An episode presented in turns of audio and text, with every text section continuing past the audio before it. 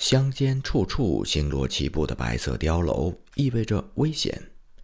这里属于边界地带，存在着对突然袭击经久不变的恐惧，因为这类袭击常常伴随着焚烧、杀戮和俘获奴隶。如果你询问这些建筑的主人建造碉楼的原因，他们总是一成不变地回答：害怕蛮子。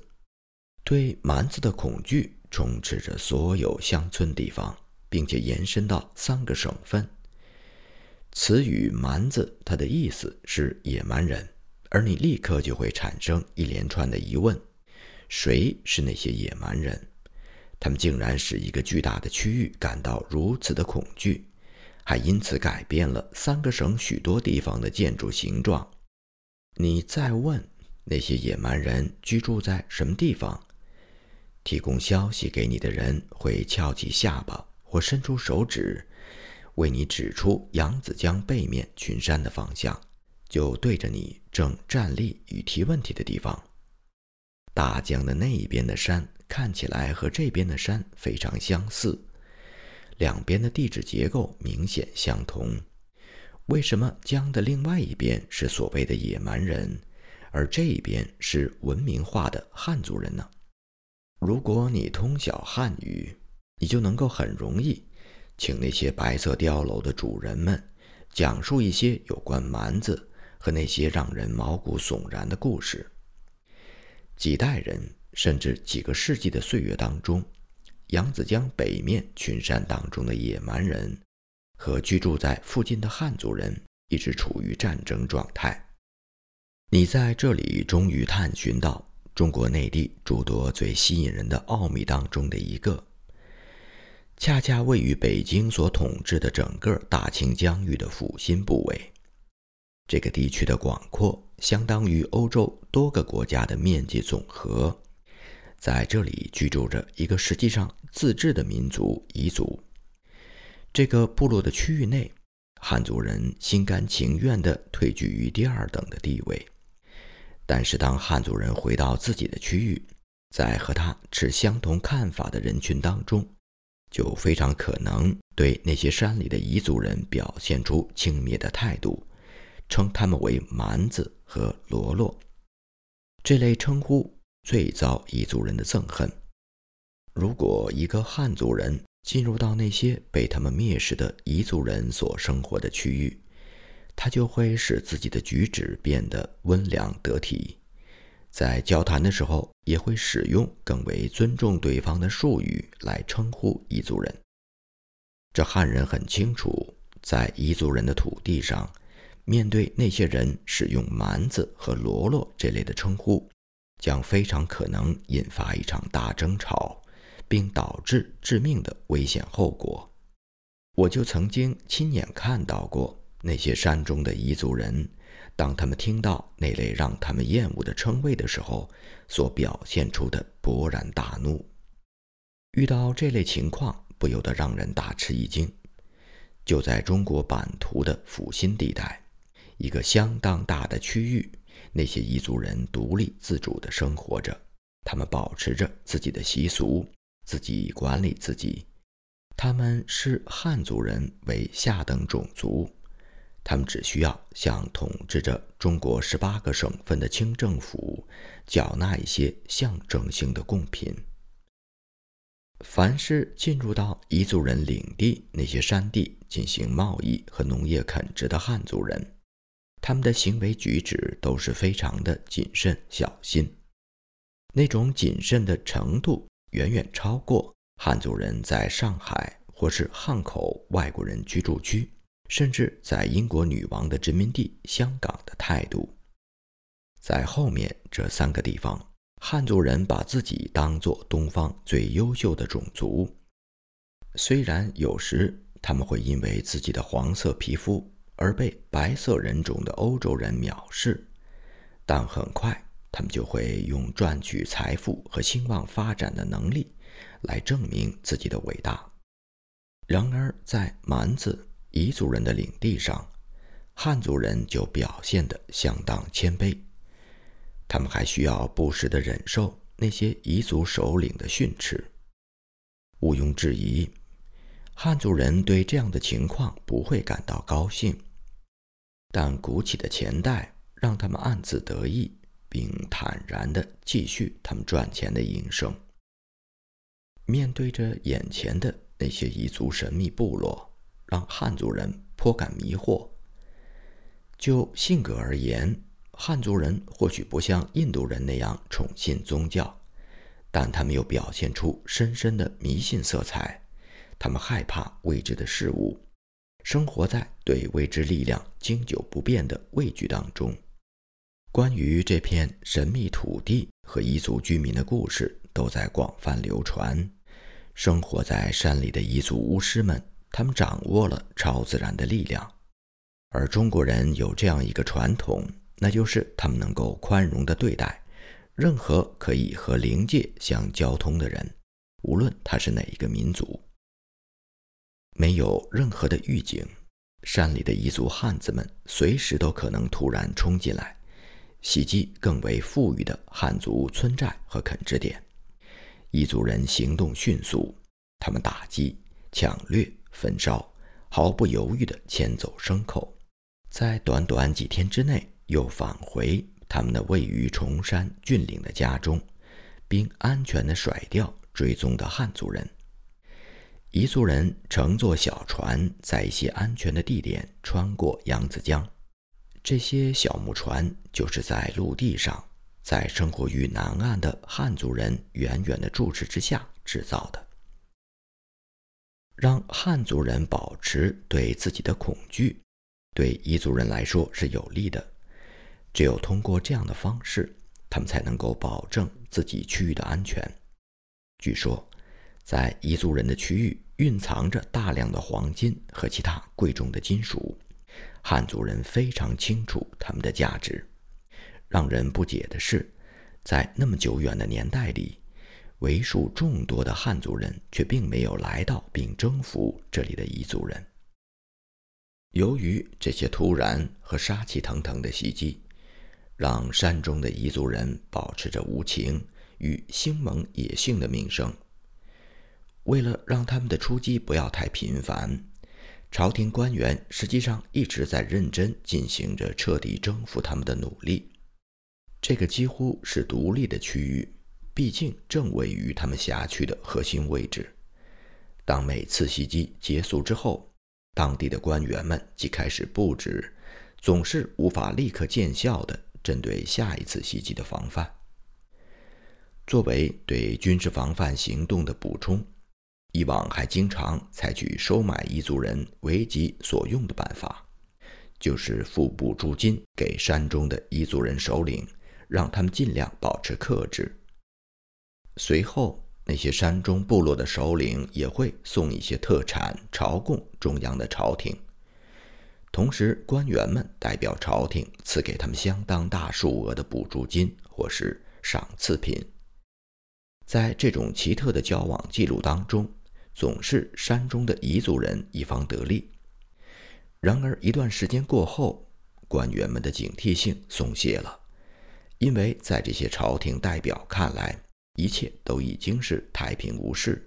也就没有必要从官府中付出全部数额的银两给那些彝族人，于是补助金就不规则地降落下去。此种做法是彝族人不能接受的，况且他们非常清楚如何改变目前的状况。他们的行动就是应和那些被拖欠军饷的反叛的汉族士兵。一次新的突然行动的快速袭击开始了。在迟钝、松懈、贪婪的清朝官员有所行动之前，一些毫无戒备的内地村寨遭到了无情的毁灭，不少被俘的村民成为彝族领地当中的奴隶。然后，原来的收买程序又再来一遍。后来，因为知道无法指望官府能够彻底铲除那些灾难性的袭击。当地的汉族人开始采取措施，自己保护自己。云南省北部分布了许多石灰岩穴，可以或多或少起到防御工事的作用。而更为普遍的，是在几乎登不上去的高处建筑堡垒，于是白色的碉楼就耸立在各个地方。在那些常常遭受彝族人袭击的乡村地带，有成千上万座这样的碉楼建筑起来。一些碉楼是用采来的石料牢固地建筑起来，其他的不过是泥土建筑，就好像在英格兰西部。曾经相当流行的由晒干的泥砖所修建的农场建筑物，两种材料建筑的碉楼都非常适合于抵抗那些凶悍的彝族汉子所发动的突然袭击。各种各样的白色碉楼，它们的高度从四十五到七十五英尺不等，碉楼的地基大约是二十到二十五英尺见方，个别的甚至还要更大一些。碉楼的墙壁通常厚达三英尺，有一个小型的像中国城门那样的拱道进入楼内。拱道可由坚固的大门关闭，有效地保证里面的安全。碉楼一般分为四层或五层，和平时期当作谷仓用，储存农田的收获物。大量的石块储备在楼顶。是为了击退任何企图烧毁大门的敌人，要不他们就很容易得手。长矛、三叉戟、老式的枪炮，甚至现代化的步枪都装备在里面，以防不时之需。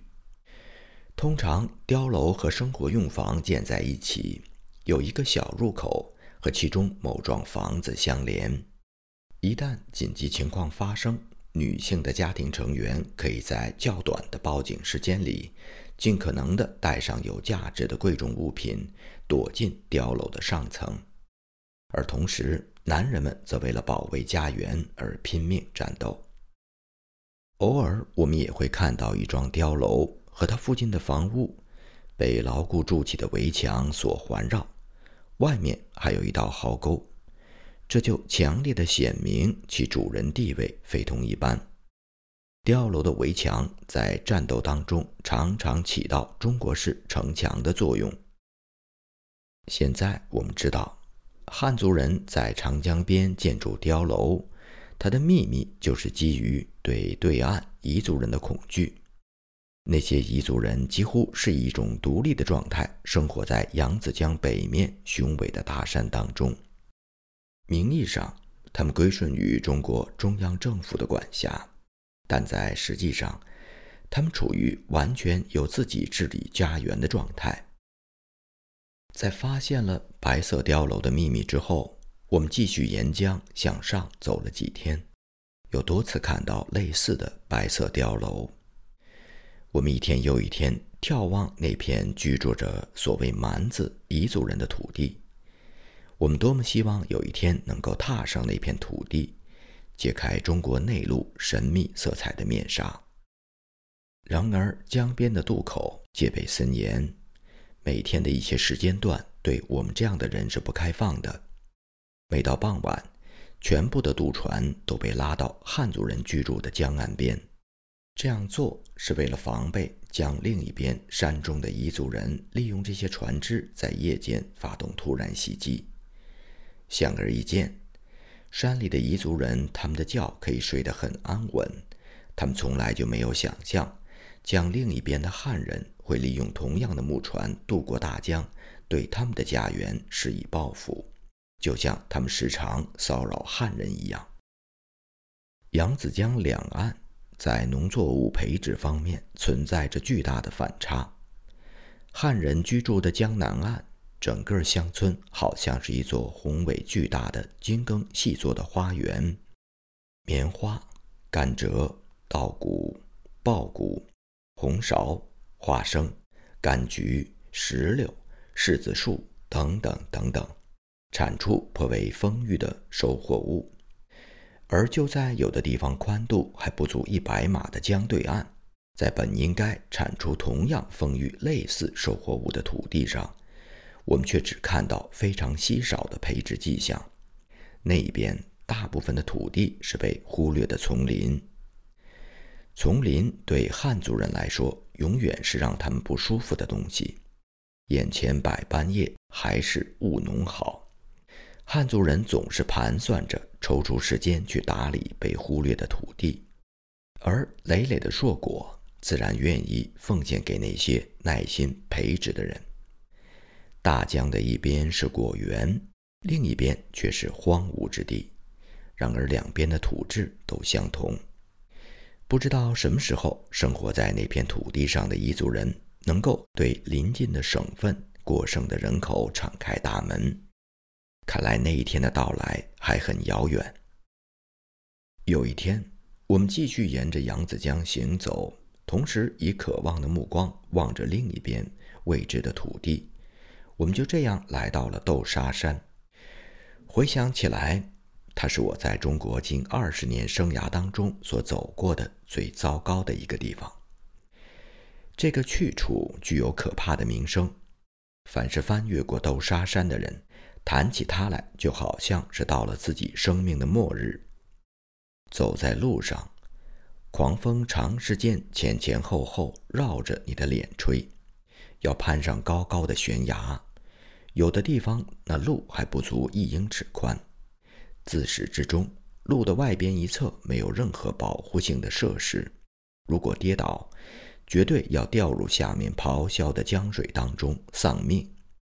当你沿着小路行走或攀行的时候，那峭壁看起来好像要倾倒并压向你的身体，似乎下面阴险的急流正在招募新的冤魂野鬼，试图迫使你进入深渊，彻底毁灭。路途的各处有稍微宽一些的地方，让路人可以坐下来稍微休息一会儿。不同的路段是按着前往中国阎王殿各个站点的名称来命名。对于了解那些名称含义的人来说，不会给他增添任何轻松的感觉。这些名称有黄泉路、鬼门关、望乡台等等等等，足以提醒那些心惊胆寒的人正处于豆沙山的什么位置。有一个去处，大约在路途一半的地方。有人建起了一个小小的神龛，这里以往坐着一位卖燕麦粥的老婆婆，这让人联想到所谓中国的地狱。在经历了许多处严刑拷打之后，饱受创伤的迷途孤魂靠近了轮回转世的大门口，准备再次投胎到人间去。恰在这个大门口，坐着一个老婆婆在卖迷魂汤。中国的迷魂汤相当于古希腊神话当中的忘河水。要去投胎的孤魂饮用了迷魂汤之后，就会忘记关于他前生以及在地狱当中的一切经历，让他能用一种空白的意识再次面对投胎。翻越豆沙山的路人给燕麦粥的老婆婆起了一个绰号，管她叫孟婆。每当行人到达这里，据说他们当中有百分之九十五的人立刻坐下来忏悔，把他所有的丑恶行径和罪孽坦白出来，这样就会鼓起勇气帮助他们走完余下的危险路程。当我们快要接近这个让人良心觉醒的岗亭的时候，同行的一些人给我们讲述了几个故事，好让我们打起精神。故事当中有这么一个，说有一家人正在翻越这座豆沙山，走在最前面的是一个十二岁的男孩，后面跟着是他的母亲。母亲把一个婴儿背在后背上，这是一种常见的便利的背婴儿的方式。走在最后面的是父亲，他背着一些货物。男孩滑倒并跌落到江水当中。母亲在巨大恐惧的打击下失去了平衡，紧随着男孩跌了下去。父亲同样处于惊恐的打击之下，他也掉进了狂暴的滚滚的江水当中。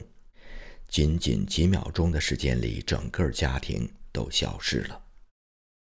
对于那些行惯了山路的人来说，面前的这条路好像根本就没有什么不同寻常的感觉。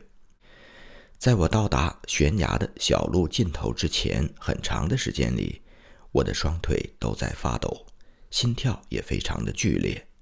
我必须绷紧每一根神经来保持全身的稳定。我雇的苦力当中有一位负责搬运我的行李和其他的物件，但见他把两个篮筐用绳拴在扁担的两头，挑在肩上，似乎是带着极大的乐趣在走这段危险的路程。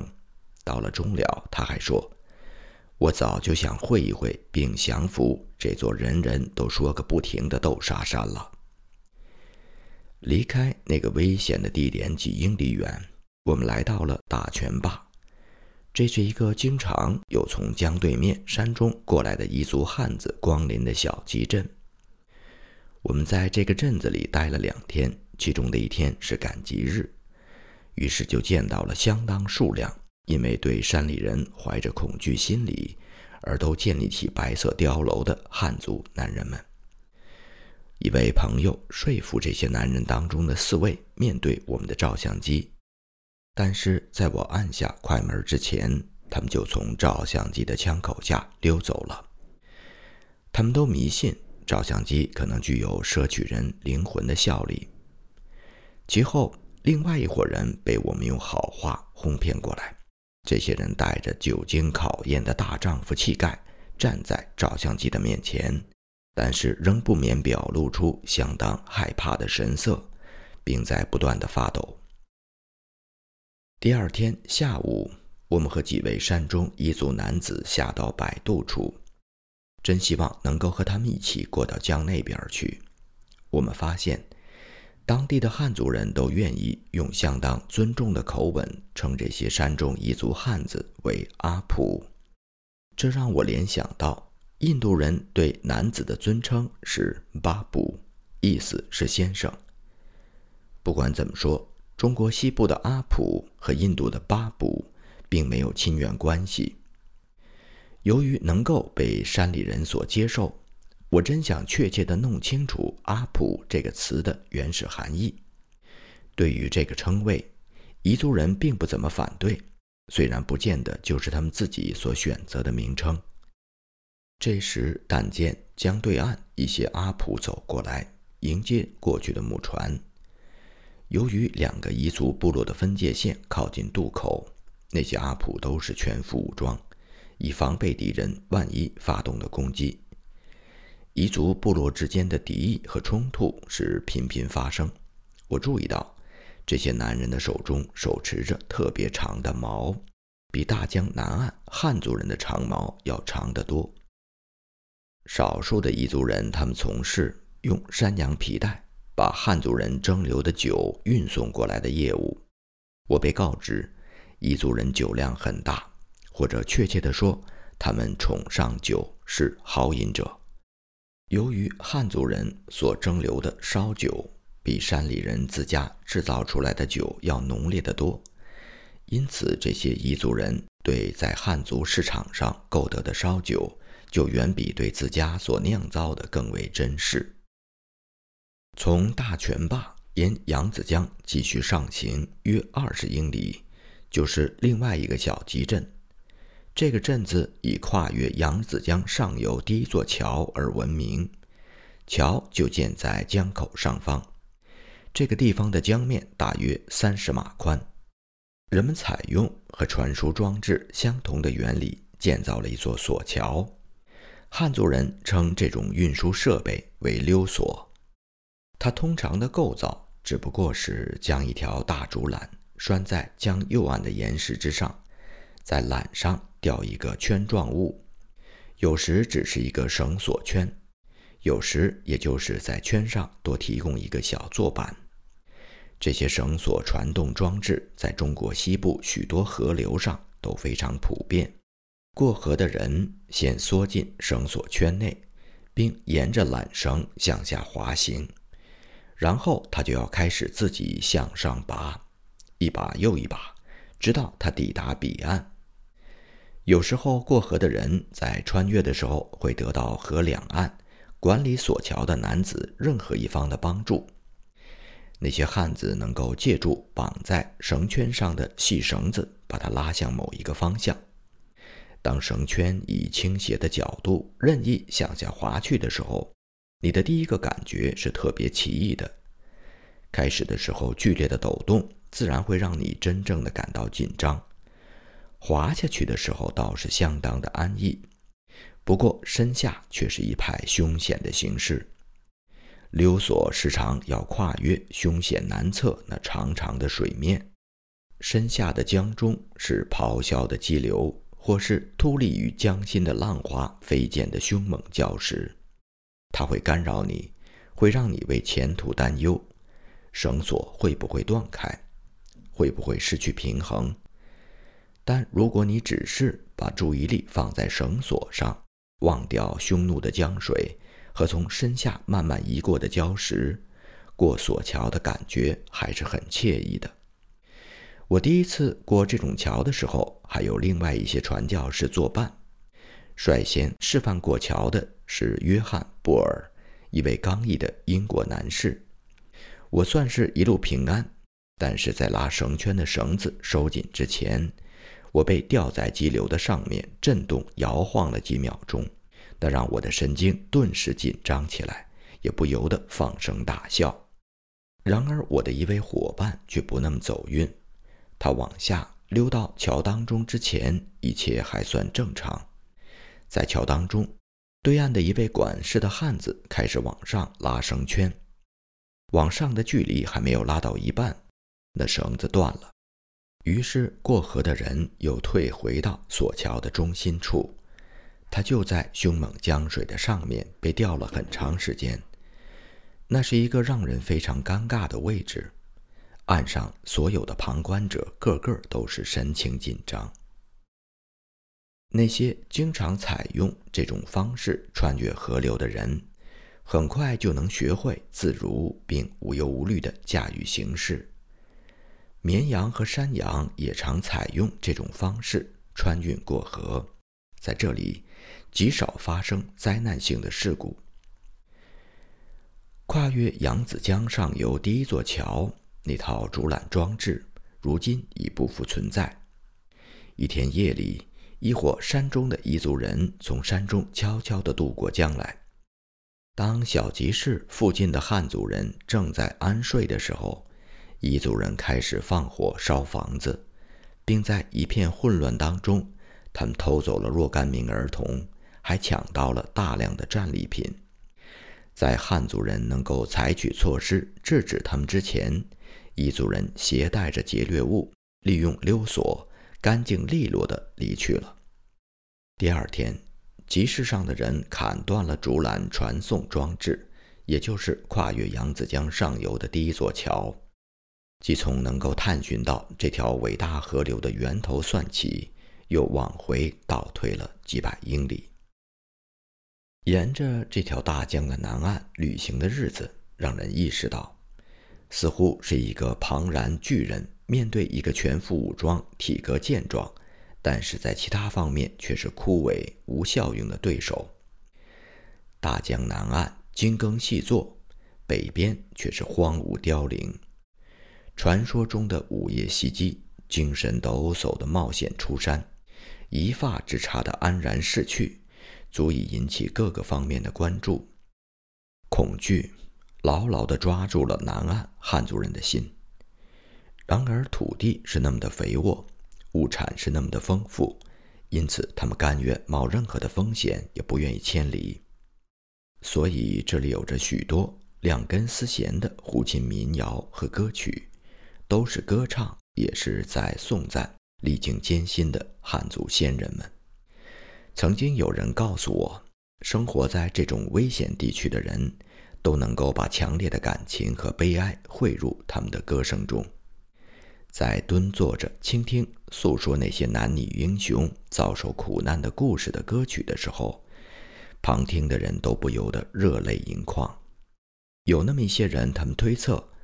汉族人缺乏激情，认为汉族人最为崇拜的神只不过是财神。如果他们认真反思一下汉族人，自己就会大吃一惊。他们将会发现，在眼前是这样一个民族，有着诗和激情的巨大源泉。一旦它喷发，就会产生不亚于南欧人民或是热情的印度人那样的高歌和充满身心的欢乐。有时我们会嘲笑汉民族这个东方的种族，它的乐器，比如安有两根丝线的胡琴所发出的尖叫声，足以让一个欧洲人感到手足无措。然而，在乡村艺人的手中，这两根琴弦可以诉说出激情和阴谋，表达出爱情和失落，以某种奇妙的方式调动着听众的感情。那些人夜里入睡的时候，浩瀚的扬子江就在他们门外几码远的地方咆哮。恐惧被深深地压制在许多人的心底，他们几个世纪的梦境就是山中的彝族人将要发起的袭击。生活在近乎于初始的感情当中，他们在曲调和粗糙的乐器中学会了如何谱写情感的歌。以及如何把他们的意思传达给自己的同胞。扬子江上游，汉族男人们的歌是用他们的情感凝结而成，是真正的男子汉的歌，是属于他们自己的歌。